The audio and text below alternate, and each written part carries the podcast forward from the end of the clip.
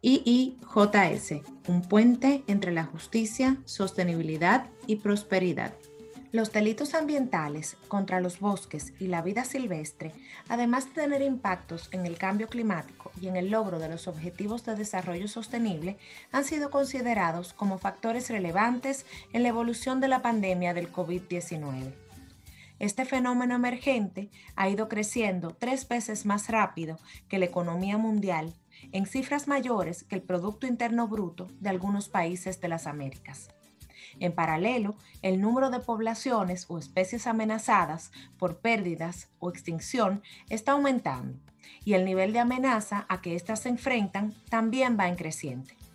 La pandemia del COVID-19 y cómo ésta se relaciona con las interacciones entre los seres humanos y el planeta nos hace mucho más conscientes de las múltiples crisis del clima, la biodiversidad y la contaminación, así como de cuánto necesitamos del tejido de la vida y de sus múltiples beneficios el Día Mundial de la Vida Silvestre, bajo el lema Los bosques como sustento para las personas y el planeta, nos da la oportunidad de celebrar la belleza y la variedad de los ecosistemas, la flora y la fauna salvajes, todos los seres que forman el tejido de la vida.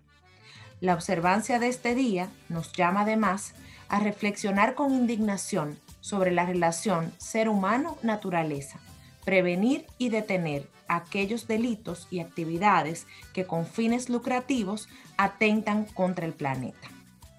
Desde el Instituto Interamericano de Justicia y Sostenibilidad, IIJS, esta es la serie de podcast Un puente entre justicia, sostenibilidad y prosperidad, en la que analizamos temas relacionados con nuestra misión de fortalecer el Estado de Derecho y la buena gobernanza para el cumplimiento de los derechos humanos así como los estándares ambientales y sociales en las Américas, construyendo puentes para apoyar los esfuerzos y funciones de múltiples actores interesados en la justicia ambiental y climática, la sostenibilidad de los negocios, el desarrollo, el comercio y la inversión. Soy Giovanni Vicente Romero, estratega político y columnista de CNN en español, y seré tu anfitrión en este podcast.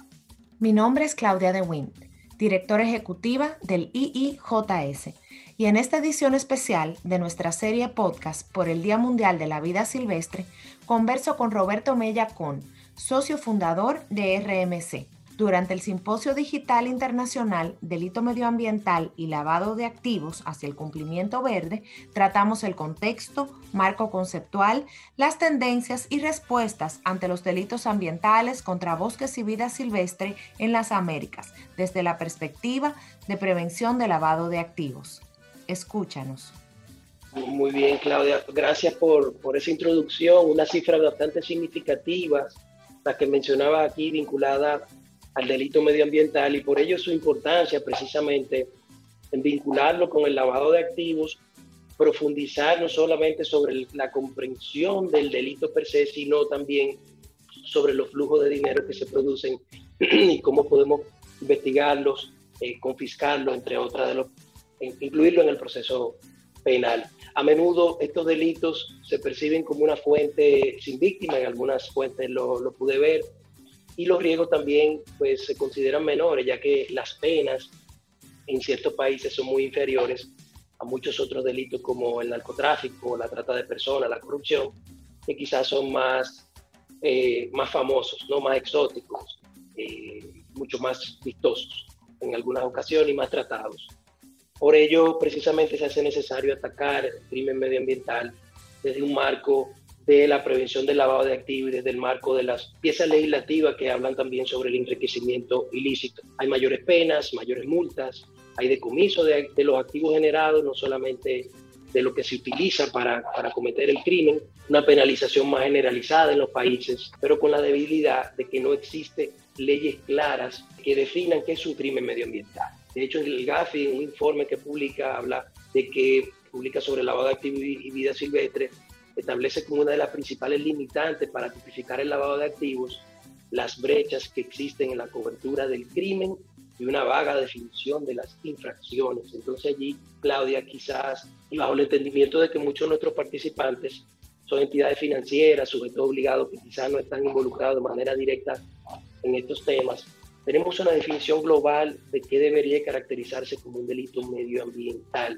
Si podemos quizá ilustrarlo, clasificarlo, ya pudimos ver en tu exposición que la parte de vida silvestre se considera probablemente el, número uno en, dentro de todos esos delitos. ¿Por qué? Porque tiene mayor impacto, porque produce mayores riquezas. Háblanos un poco de esa clasificación. Bueno, gracias Roberto por, por la pregunta que me da la, la oportunidad de, de, ejemplificar la heterogeneidad que, que tenemos en, en este tipo de actividad delictiva. Los delitos ambientales abarcan una amplia gama de delitos bastante diferentes y existen diferentes maneras de clasificarlo y esto depende del país, del marco legal, de cómo estos estén tipificados. Por ejemplo, los académicos desde, desde el punto de vista educativo y, de estudio, ¿no? Con frecuencia los distinguen por temas dependiendo de, de prioridades específicas y no existen tratados que regulan su tipificación, lo cual hace que la legislación sea aún más diversa pero hay algunos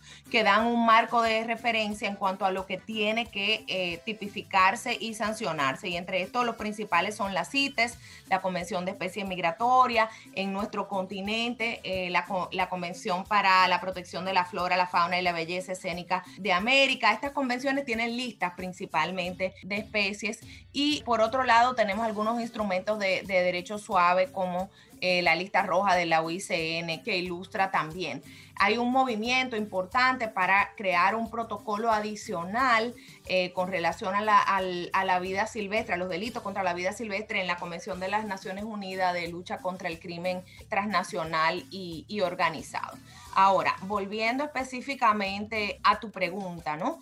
¿Hay una definición global? No. Ahora, la que a mí más me gusta, que es una combinación de definiciones que tiene un poquito de, la OCDE, tiene un poquito de, Naciones Unidas, es que son las actividades ilícitas, incluyendo delitos graves y delincuencia transnacional organizada, la explotación, el daño, el comercio o el saqueo de recursos naturales que perjudican el medio ambiente y benefician a individuos, grupos o empresas de manera colectiva.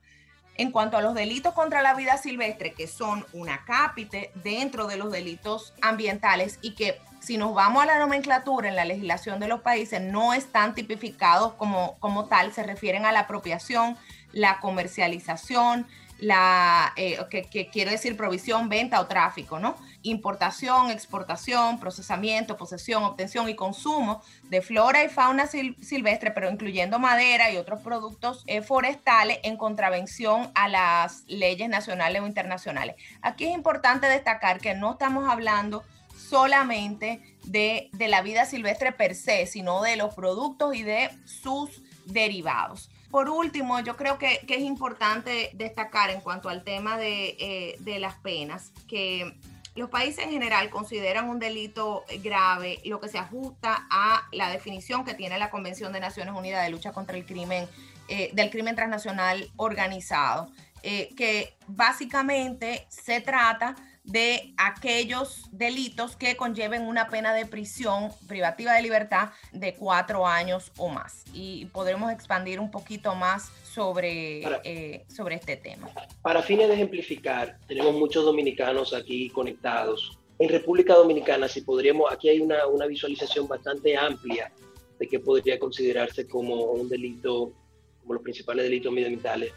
Y considerando que conoces la, eres dominicana y conoces la realidad dominicana, visualizándolo aquí en nuestra tierra. Algunos ejemplos puntuales de delitos muy marcados en República Dominicana, ¿cuáles, cuáles consideraría que son, Claudia? Bueno, yo creo que Mira, en, en, nuestro país, si tú me preguntas, abuelo, abuelo de pájaro, el, el, el principal problema tiene que ver con el dragado de los ríos y la extracción de, eh, de material eh, eh, agregado o, de minería no, no metálica para construcción y por otro lado, eh, aquellos delitos que tienen que ver con, las áreas protegidas, con la expansión de la, de la frontera agrícola y donde se depredan. Y, y, aquí también, o sea, quisiera destacar que es importante entender la naturaleza multidimensional que tienen estos, estos delitos. Si usted tala o quema porque va a cultivar, le está quitando el hábitat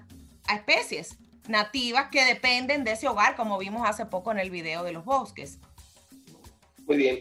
En tu, en tu primera anteriormente mencionabas una serie de acuerdos, quizá algunos ejemplos de, de protección ambiental a través de convenios internacionales, tratados, protocolos, quizás muchos actores en lo que tiene que ver con la protección medioambiental, el aumento de la ratificación de esos tratados internacionales.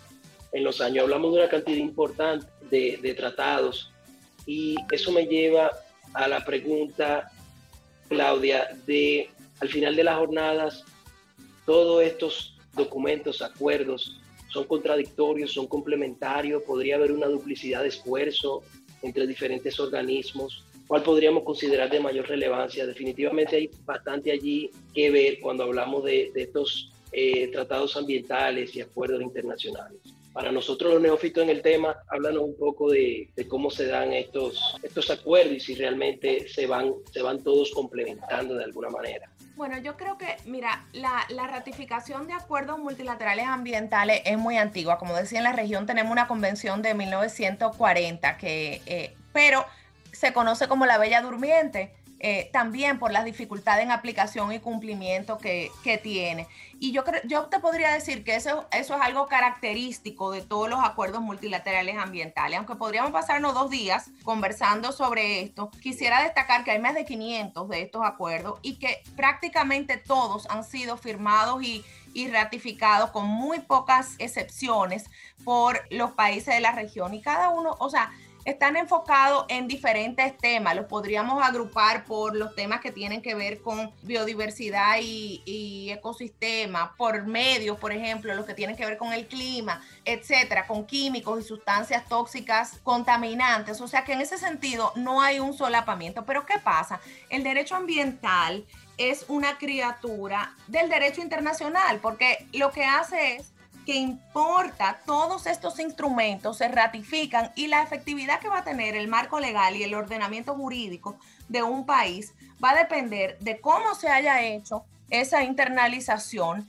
y de cómo toda esa telaraña o toda esa red de acuerdos y tratados se lleve a la práctica y el andamiaje institucional tiene que andar muy bien para que haya efectividad. Por otro lado, en lo que tiene que ver con el tema que nos ocupa hoy, ya les mencioné los tratados que considero que son de mayor relevancia, pero hay tratados que no son solamente del orden ambiental, como la UNTOC, la Convención de Naciones Unidas de Lucha contra la Corrupción, la Convención Interamericana en este tema, que tienen disposiciones que son aplicables a este tipo de delitos y que ayudan a, a ponerle más dientes ¿no? y más fuerza comparando las penas entre eh, los delitos ambientales en República Dominicana y la pena entre eh, aplicable al, delito de lavado, si se fijan, la diferencia en salarios mínimos es mucha. Entonces, eso ocurre en muchas otras disciplinas y por eso es que está habiendo como una integralización o una fuerte preponderancia del uso de otras disciplinas en el campo del derecho ambiental, como por ejemplo el caso de derechos humanos, entre otros. Entonces, por ejemplo, para que la UNTOC aplique estos delitos sean considerados graves, tiene que haber pena privativa de libertad de más de cuatro años. En la mayoría, en todos los países de la región en que yo he trabajado, el promedio de las penas aplicables son tres, pero el fiscal tiene que hacer una labor y hilar eh, muy fino, viendo el tema del concurso, viendo el tema de las agravantes y viendo... Eh, la asociación eh, de delitos para poder conseguir una condena que realmente eh, eh, refleje cierta gravedad en estos delitos, sobre todo teniendo en cuenta que su, que su magnitud y mm, impacto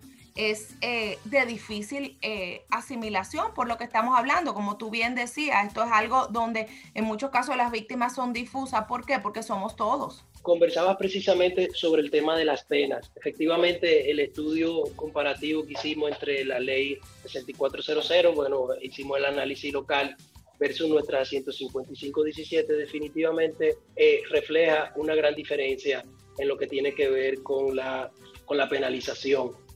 A pesar de que pudimos ver que las, las multas establecidas para el caso de la 6400 de 5 mil a 20 mil salarios mínimos, pues es bastante severa. Ahora bien, ¿por qué tienden a pesar de, haber revisado eh, eh, estas multas y se ve que son bastante altas, ¿por qué tienden a pasar desapercibidos, Claudia? ¿Cómo debe ser la respuesta? ¿Cómo se está llevando a cabo este combate? Porque definitivamente parece ser que allí no es que está la forma en cómo podemos quizá disminuir o desmotivar la realización de estos delitos.